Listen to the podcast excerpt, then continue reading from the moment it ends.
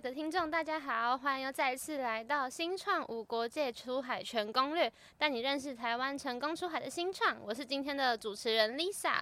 那在今天的节目开始前，还是要感谢 Mike Man Studio 提供给我们这么漂亮而且又设备非常完整的录音室。然后进来真的就是不想要出去了，真的是台北最美的 Podcast 录音室。那也欢迎大家，如果任何录制影音内容或者是 Podcast 的需求，都可以使用折扣码 Exchange X C H A N G E，就可以用九折的优惠使用到 Mike Man Studio 这样子舒适又专业的录音空间哦。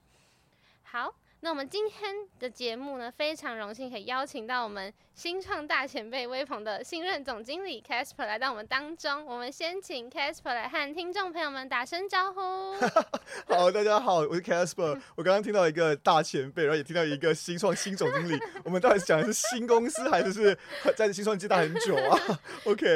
对，就是因为新创，就是其实。过去威鹏就是也很多媒体曝光场合都会自称是一个老创，因为其实威鹏算是一个历史蛮悠久的新创公司。但这个等一下，可能可以再跟我们聊更多的，就是关于威鹏十四年了，像个 teenager 一样，对，正在成长中的这个公司这样。对，那因为其实就是 Casper 的背景非常的特别，就是首先他是来自新加坡，那过去也是在新加坡有工作过。那后来又是在台湾帮助香港的团队，就是 Boxful 在台湾这边零到一的建立团队跟落地。那现在呢，则是加入正在前往 IPO 路上的这个大数据公司威鹏担任总经理的角色。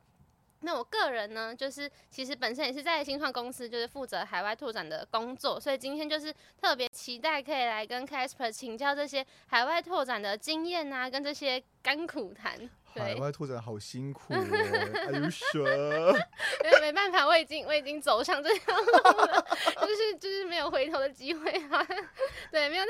在这个开始之前，我觉得我们还是可以先来让听众朋友再更认识微鹏一下。对，就是刚才有提到，其实微鹏的创立的时间其实算是蛮早的，也算是台湾新创出海一个呃蛮经典的案例。那可不可以就是先请 Casper 他们分享一下，就是微鹏到底是在做什么的？好，嘿，嗨，大家好，我是 Casper。呃，微鹏其实是一间大数据公司。那早期的时候，大家比较认识我们是一间 MarTech 的公司嘛。嗯、那可能通过我们的联播网啊，然后去收集数据，然后来推播我们的品牌的曝光。那其实现在目前微鹏转型为一个大数据公司呢，很纯粹的是协助各大客户呢，怎么如何去呃整合他们的那个呃 DMP。然后呢，怎么去做他们的后续形象应用？就收集啊，然后去做呃分析啊，然后去做活化。哦，我觉得我我应该不要去把讲这么多这些 很硬的东西，让大家觉得说 好 boring，前面几分钟。对，那简单讲，我们就是想要把呃这个数据变得好玩，然后呢，解决现在目前很多公司里面的一些问题。对。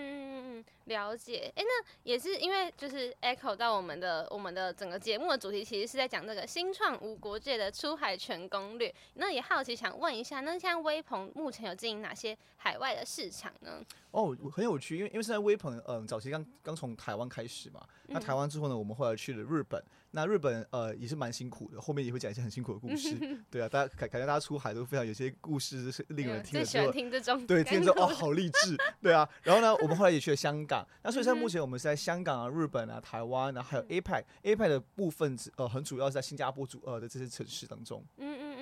了解，那哦那。也想好奇，就是因为其实刚才讲到说，现在其实日本算是一个比较成功的案例嘛，可不可以和我们分享一下，现在目前在日本大概是就是在协助企业做些什么呢？然后跟可能有没有过去一些呃就是困难呐、啊，或者是遇到哪些呃阻碍，可以跟我们分享？聊聊聊，嗯，其实在在日本很有趣的是，因为日本是一个相对来说封闭的一个一个国度嘛。那其实，在日本呃，当时在大概二零一二年开始的时候，日本政府其实开始来做所谓的智慧政府啊，智慧。转型，那他们就需要很多大量的一些数据啊、人才、啊、公务人员，就非常的，你知道，他们很 enthusiastically 就想要去哇，我们想要来怎么去应用啊，去分析啊，去使用。所以很早期我们在日本刚开始呢，是协助各大旅游局去做他们的这些旅呃海外旅客的这些观光的数据的分析跟应用。所以呢，呃，很有趣，也是应该是说，呃，日本政府想要应用数据去把他们很多决策变成非常的。主呃，非常的客观化，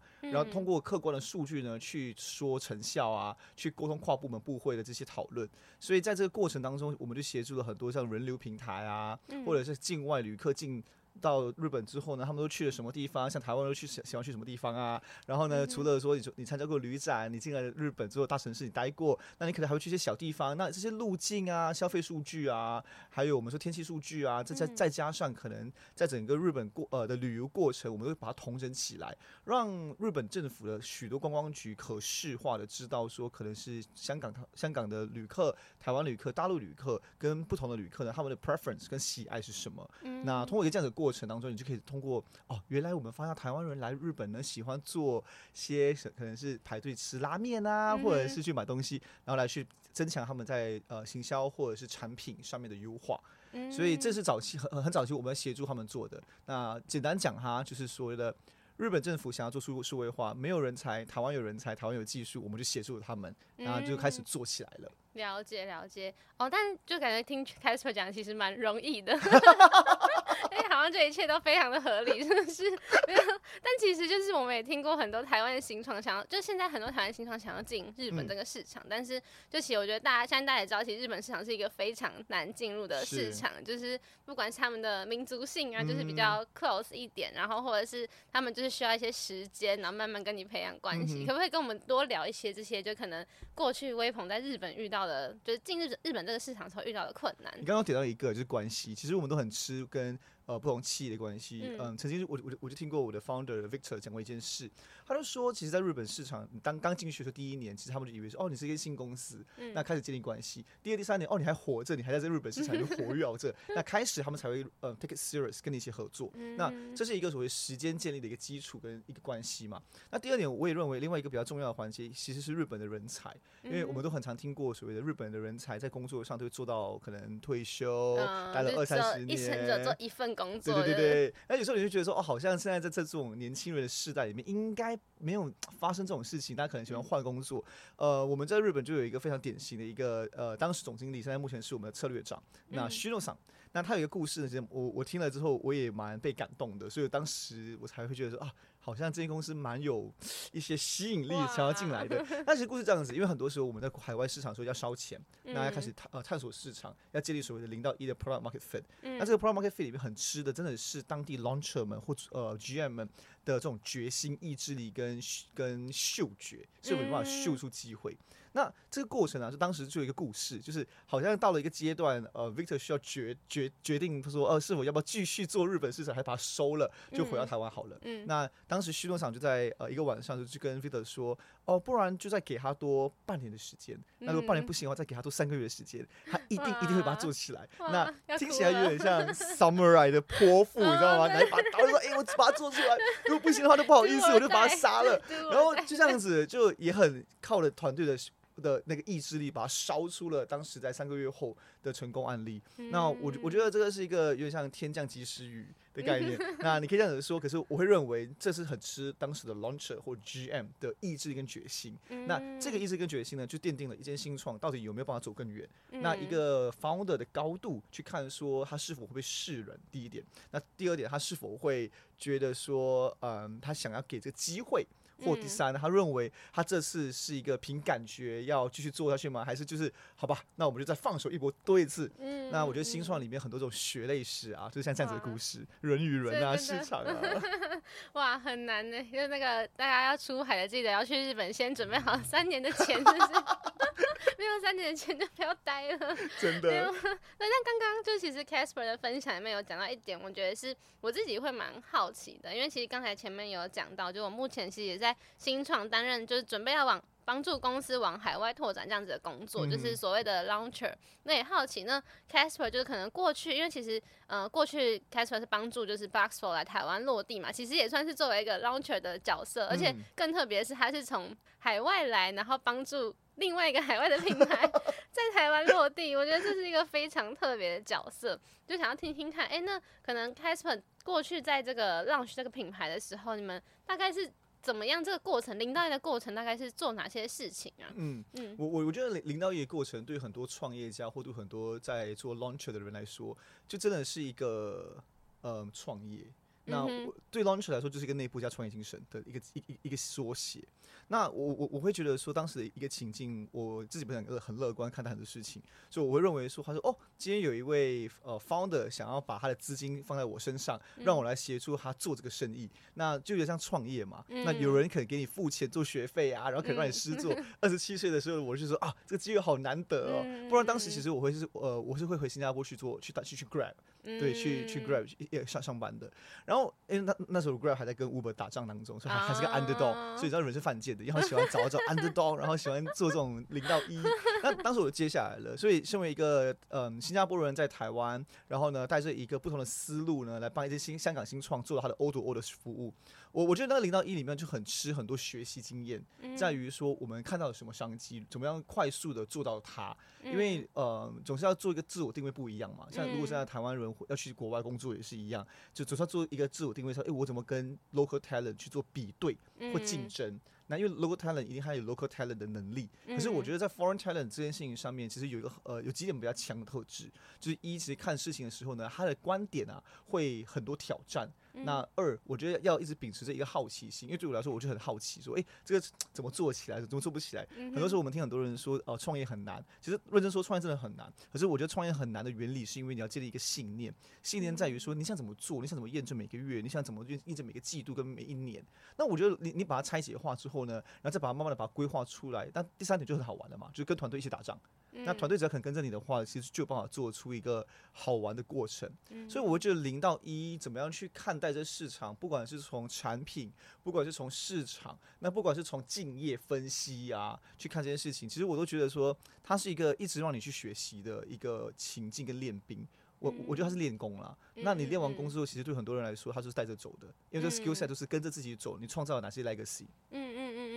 哦，所以我觉得刚才就是 Casper 讲到几点，就是一个是你要有一个好奇心，然后跟你怎么样去。呃，focus 在你的目标上面。对啊，对，啊对。然后最后就是你要有这个信念，就是一个一定要成功的信念，是不是？就像那个你们 Shino 想就是 do or die 的那个，没错，那个决心，哇，对啊，就是很壮烈。真的，真的，真的，因为你人生地不熟的时候，在一个新的市场的时候，你真的会觉得说，哎，为什么你选这条路？可是它是、嗯、它是难走的，可是在这越难做的事情当中，它有办法让你看得到一个过程。嗯、所以我我是个 strong believer of 那个 the power of vulnerability。对啊。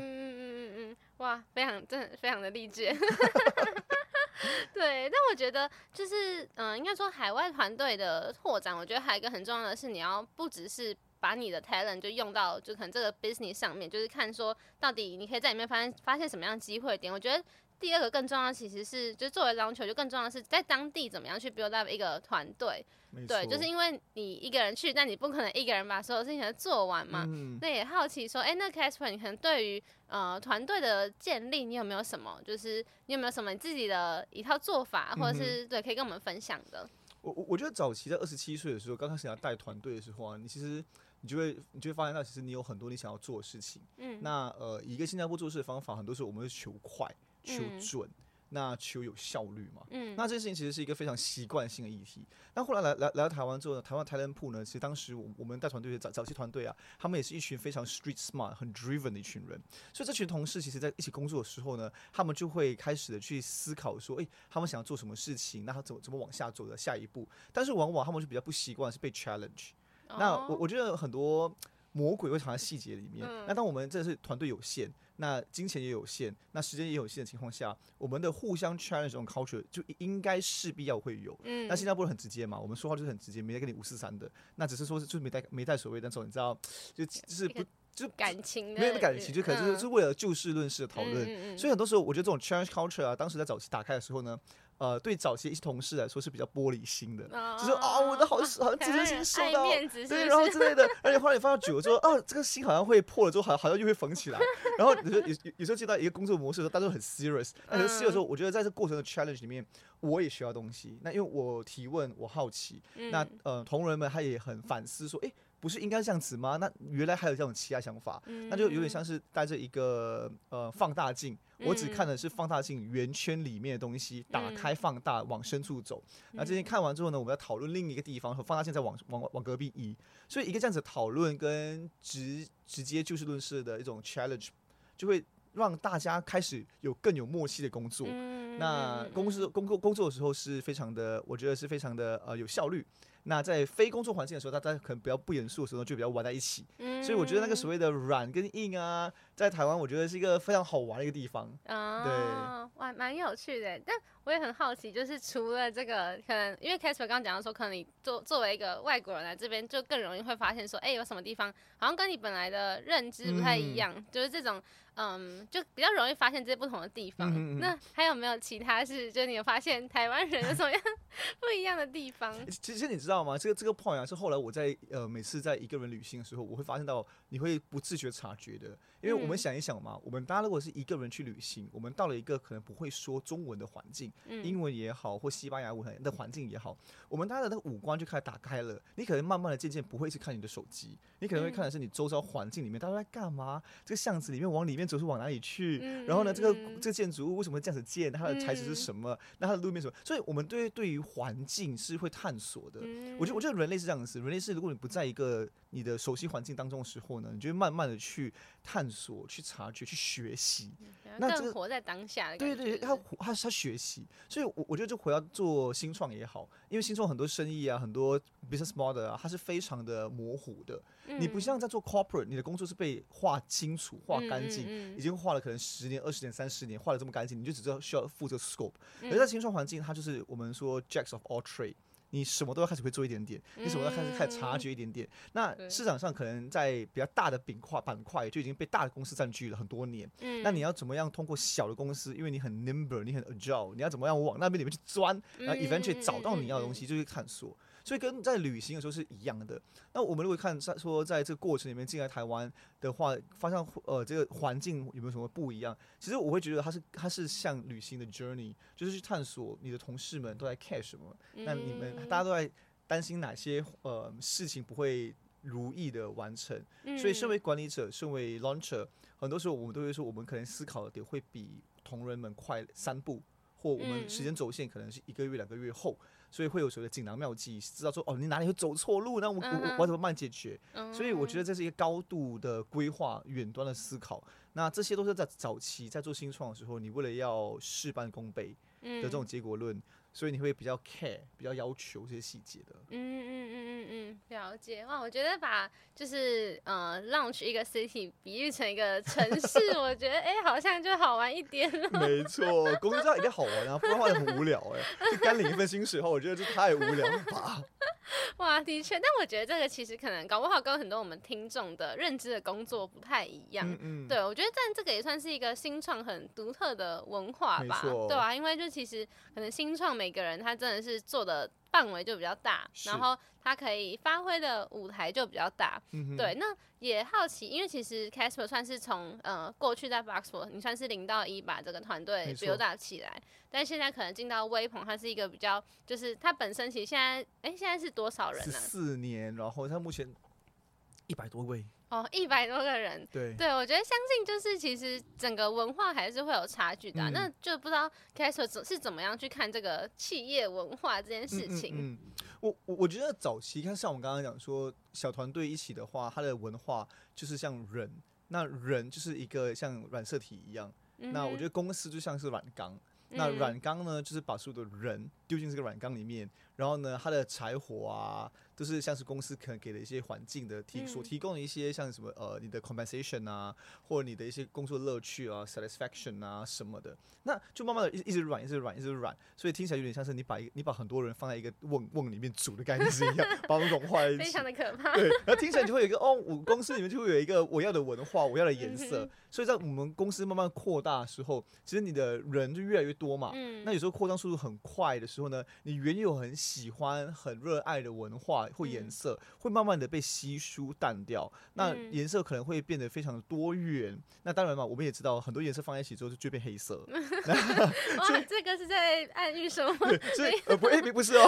我想讲的就是说，所以呢，在这个过程里面呢，怎么样，怎么呃，founder 们或者是管理者们，怎么样去避免说你的软钢变黑色啊？就是你知道 all the bad culture 啊，嗯、all the bad stuff 开始有出现嘛？所以我我觉得在一个一百多个人团队的时候呢，呃，有时候很多时候我们在看的环境啊，就已经不是这么鲜艳的颜色，它可能已经比较淡了。可是这个淡的颜色呢，就会吃更多我们说可能是制度，我们说专业性，我们要说的是一起工作上的这个所谓的效率，还有呃默契。那这个默契。怎么讲？它也是会吃回一点点的浅色的这个 culture，嗯，所以 culture 对我来说，在一间公司就像是法典或或你的 constitution，你的那个宪法宪法一样，嗯、它 govern 了每个人工作的方式，嗯、它 govern 了每个人工作在过程当中如何交付你的嗯 assignment 或讨论，嗯、对啊，嗯嗯嗯嗯嗯。了解，我觉得这个比喻也是蛮有趣的。我觉得，欸、我觉得 Casper 很会用比喻，视觉性动物。对啊，对啊，对啊，就是哎、欸，瞬间都 非常的有那个视觉化的感觉。对，我也很好奇，就微鹏其实算是一个就。已经成立，刚刚讲十四年嘛，算是一个非常历史悠久的，是是算 teenager 吧，让十四岁看叛逆期，叛逆期，对，然后经历经历那个，哎，十四岁应该已经经历那个 puberty 了吧？就差不多差不多，更年不是更年期，那个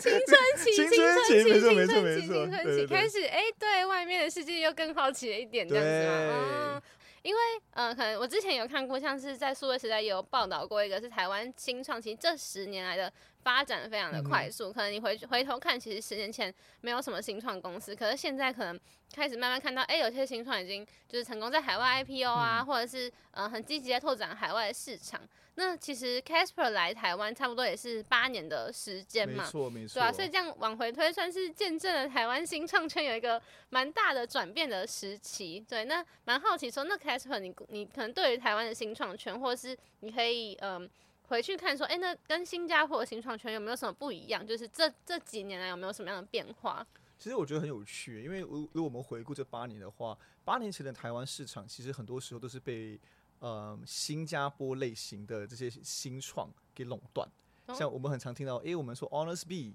嗯、对，那我们也看到虾皮，嗯，我们也看到那个 Obike，嗯，然后我们就很多很多时候，那那个时候台湾的新创因为资本市场的还不成熟。那很多呃新创业者啊，或者是创业家，开始慢慢的在寻求一个方式。可是因为在在东南亚就不一样，因为新加坡它的那个市场很小，所以它资本呃它的资本跟金融市场都很大，所以在这过程里面的时候，你就很容易融到钱。那融到钱之后，你势必一定要往外扩充，因为新加坡市场太小了。所以当当我们往往外扩充的时候啊，像相对比较被动的市场，如台湾，就会是一个非常好来 disrupt 的市场。对，因为我们就当时应该那个时候我在刚开始做做做 Box 的时候。的头四年好了，我就我们慢慢看到的是很多 talent pool 都往大陆去。嗯，那在台湾的话呢，呃，台湾新创本身就比较辛苦，融资额就融得非常小或融不到。嗯，那很多都是刚呃帮可能是跨国的一些什么旋转拍卖啦、虾皮啦，或者是 Obuy 啊、Honestbee 啊，他们来工作。所以那个时候的台湾新创，我会认为说是在一个储储备能量的状态。嗯嗯，那寻找方式的状态。嗯，那呃，台湾当时的那那个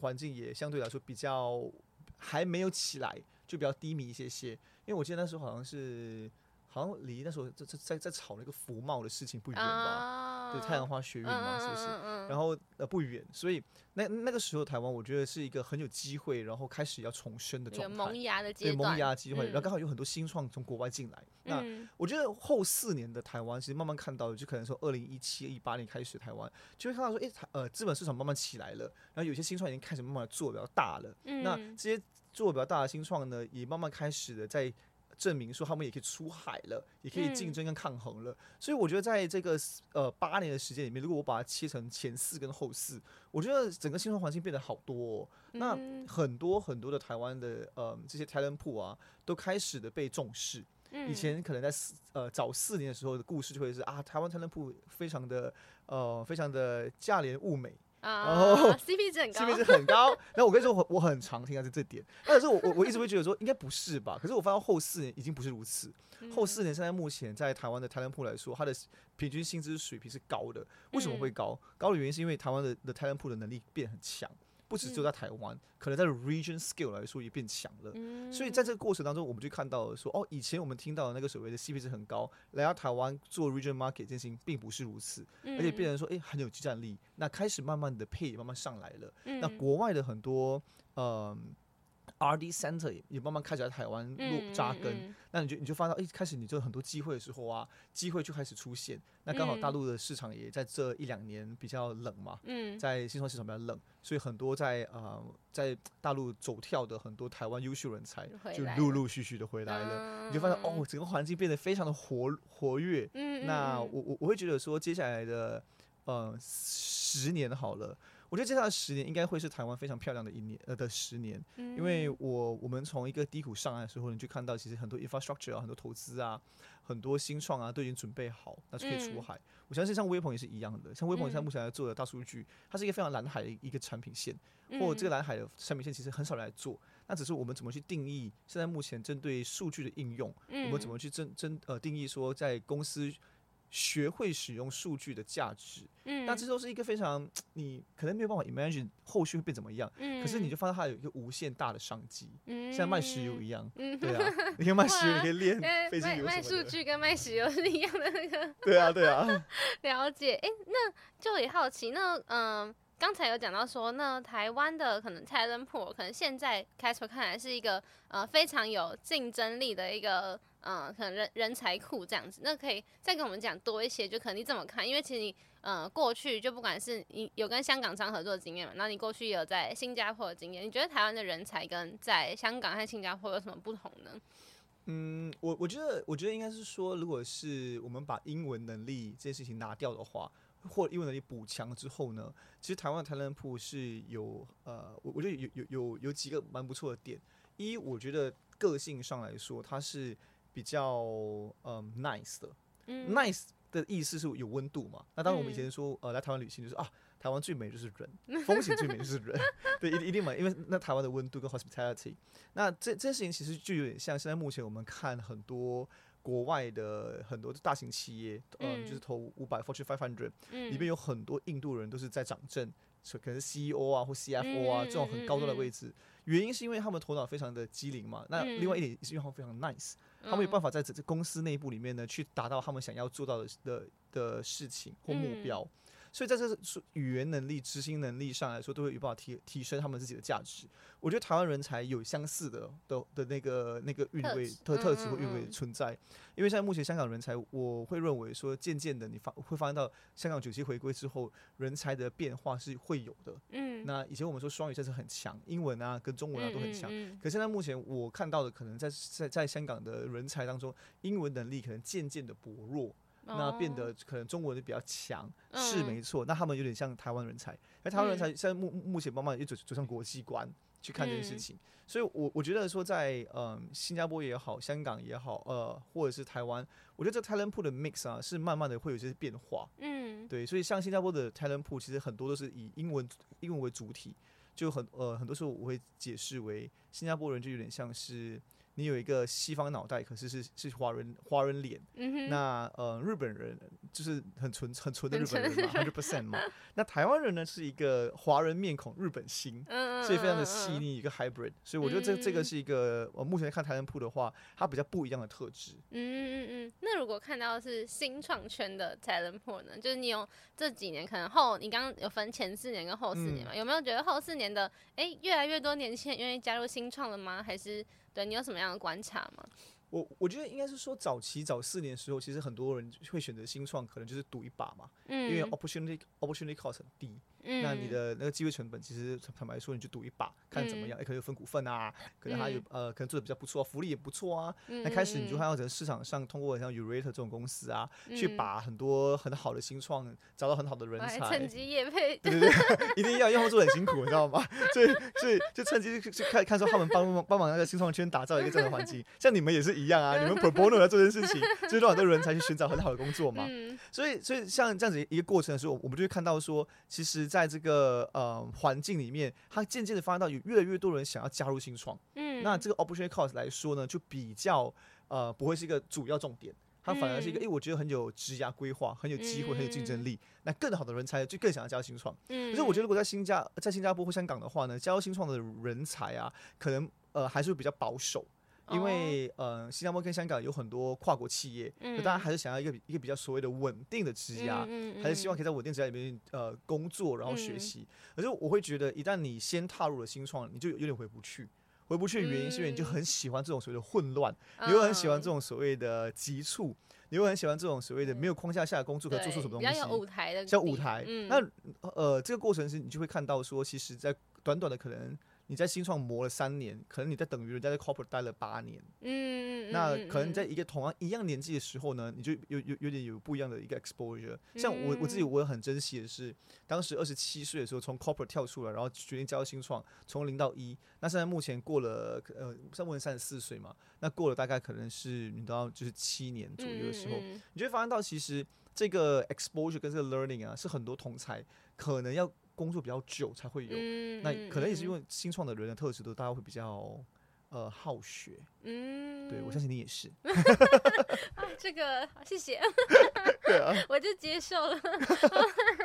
没有，那的确啊，就是就是我觉得我自己也是，就是因为我算是嗯，在这间公司也算是我第一份工作，但是我觉得可能从我过去不管是做 marketing，然后现在跳到做 global expansion，我觉得这个光是这个可以去。在我这个年纪可以做 global expansion 这个位置，我觉得就是非常难得的机会。对，然后要跟听众朋友分享一下，我现在 二十四岁。对啊，你知道，因为我 你知道我我想一件事情嘛，以前我很常跟我的跟我的同事们讲一件事情，是工作没有来分年纪几岁这件事情，因为你做得到的话，你就在这个位置上。如果做不到的话呢，就是你的能力你没自学能力或什么的，那那 of course 你可以去挑战再回来。所以如果你像学习一样嘛，你越早去学到它，越早去接触，越早去掌握或挑战自己，那只要你不怕失败，嗯，那只要你不怕丢脸，只要你只要有人肯给你机会，其实这些学习的过程啊，你就会短短的累积了一大堆这个很宝贵的经验，你就会知道说哦，有些事情试了失败，为什么会失败？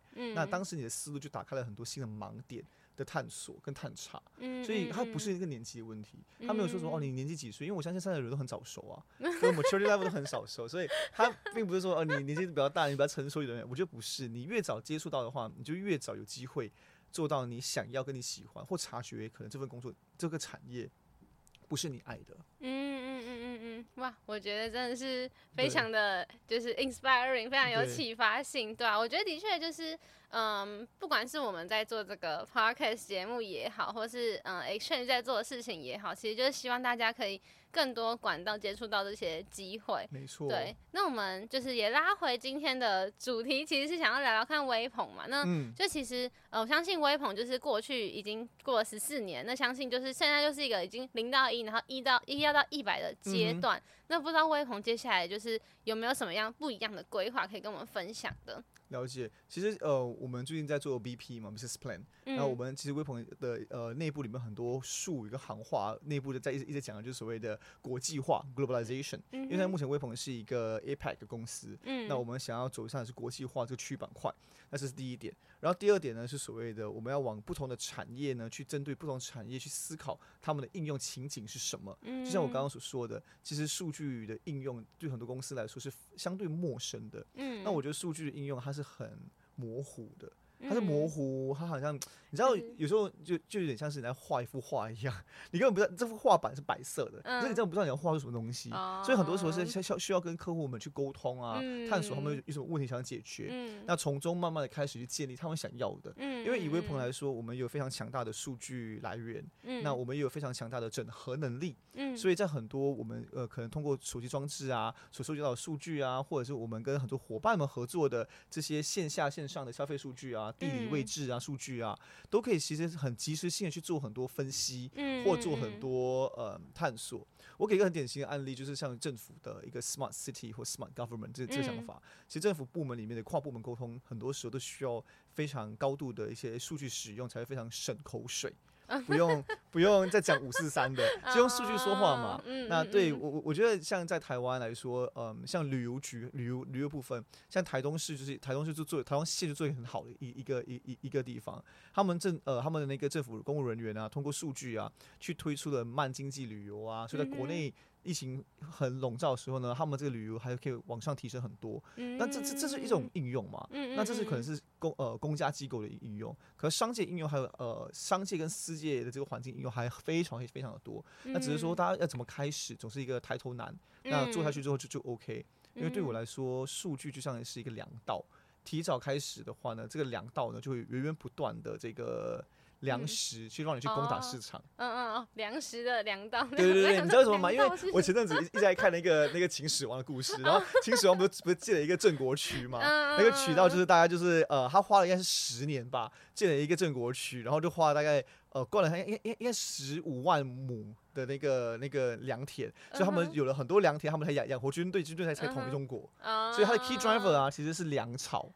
所以粮草打造好了之后呢，你有很多 resource，你可以做你想做的事情。嗯哦，所以你说其实这个数据就像是现现代的这个粮道，就是没错，我们怎么样去呃去 drive 这些数据，对对对，然后把它不断的提供给就是可能前面的商业的决策者啊，或者是执行者，把这些。Feedback 给他们，他们才知道要怎么，就是他们有这个能量，可以再去呃拓展到更多的市场。对啊，不管是你说接触也好，嗯、产品的产品的一些优化也好，嗯、或者是我们说在后疫情之后大家的习性变怎么样，嗯、那又或者是我们说在人员管理啊或决策上都跑跑不掉数据啊。嗯嗯。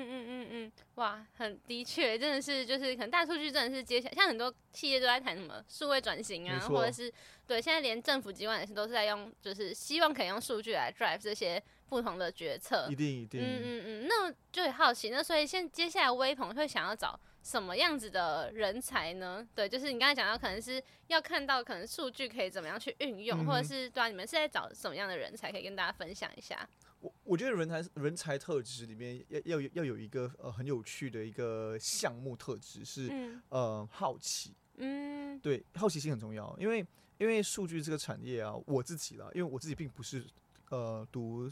呃关于可能资工资管啊 data science 啊，那我自己对于呃新的事呃人事物是非常有有那种所谓的兴趣跟好奇心的，嗯，所以我都很喜欢用不同的思路去去思考。呃，这些应用，所以在我觉得在这个 talent pool 里面呢，我们说一个一个非常让你可以一直很开心工作下去，在不管在哪个产业，都是好奇心，嗯、怎么样去学到你在目前在看到这份工作或这个工作上可以学到东西，把它放在应用上。嗯，因为因为像数据产业啊，它是一个需要很多思考、很烧脑的地方。嗯，那我们也会探索很多不同客户的需求。那所以我觉得 talent pool 来说，好奇心是一个，嗯、那职人精神你当然是一个，就职人精神，对，职人精神就一定是你想要怎么样把它做得很好，嗯嗯、因为坦白说你做不好的话，数据会说话，嗯、所以所以他就是成也数据，败也数据，没错，counterbalance 这件事情，所以我觉得职人精神的态度其实是在于说，我们怎么样去看事情的一些嗯 perspective 啊，可能要去了解我们在下手的时候可以怎么样很。很想要把它做好，这个决心拿展现出来。嗯、所以以以威鹏来讲，其实呃以微鹏 V 鹏来讲，我其实我我我我比较喜欢叫我 V 鹏，因为 V 鹏 听起来比较 class，比较有趣，比较 fun，因为它是一个 V 然后 P O M 嘛，然后微鹏就听起来嗯微鹏微鹏，好像好像有点不懂。对，每次你你你你差别他说哎哎哎我 V 鹏或者是呃微鹏，微鹏听起来就比较好像比较年长。好像二十四岁感觉，可是你听到 V 鹏说好像哦，他好像是个小屁孩的概念，前面还有个 V，对，就那种 V 那种 V 耶的概念，对啊，所以所以其实我觉得像呃像像 V 鹏我们来看的人呃 talent pool 里面呢，现在目前其实很很多是在看是 data science related 的同的同事，不管是呃在做嗯可能是数据治理的啊，或者是在做呃像是一个数据嗯建设的啊。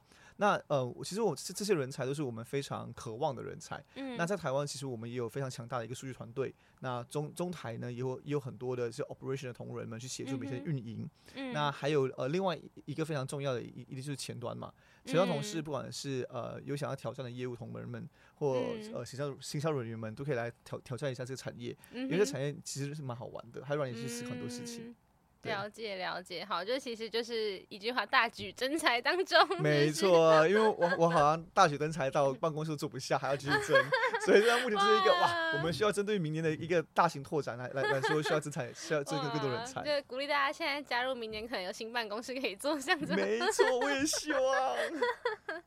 好哦，好哦，我觉得就是，原来大家如果对于就是 VPON 的职缺有兴趣的话，我们也都会再把就是相关的资讯分享在我们的节目的资讯栏，就大家可以自己去参考。然后我觉得今天也是，就是很感谢那个 Casper 可以跟我们分享了这么多。我觉得不管是你过去可能零到一的经验，或者是就可能微鹏对于这个大数据这个未来的想象，我觉得的确是让大家可能本来对于大数据这个产业比较。vague 一点，但现在比较知道说，哎、欸，原来到底实际上面是可以怎么样的去做运用，然后跟和你们呃 VPON 合作的不同的 party 到底是大概是讲什么样子，我觉得是嗯、呃、非常有趣。对，那我觉得今天就是呃就是非常感谢感谢 Casper 今天来到我们当中，然后呃我们也感谢就是 Mike Mike 提供这么漂亮、这么 cozy、很舒适的 podcast 的录音场地。对啊，就是很就是很鼓励大家，如果真的有想要制作 podcast，可以到现场来看，真的非常的漂亮。对，那如果喜欢今天的内容的话呢，就是欢迎大家持续关注 Exchange 的粉专。那我们每个月都会有一到两集特别的节目，就是我们新创无国界单元，带领大家一起认识这些成功出海的台湾新创。那我们今天 X Impact 的节目就到这边，我们下周三晚间十点的下集更新见，拜拜。好，拜拜。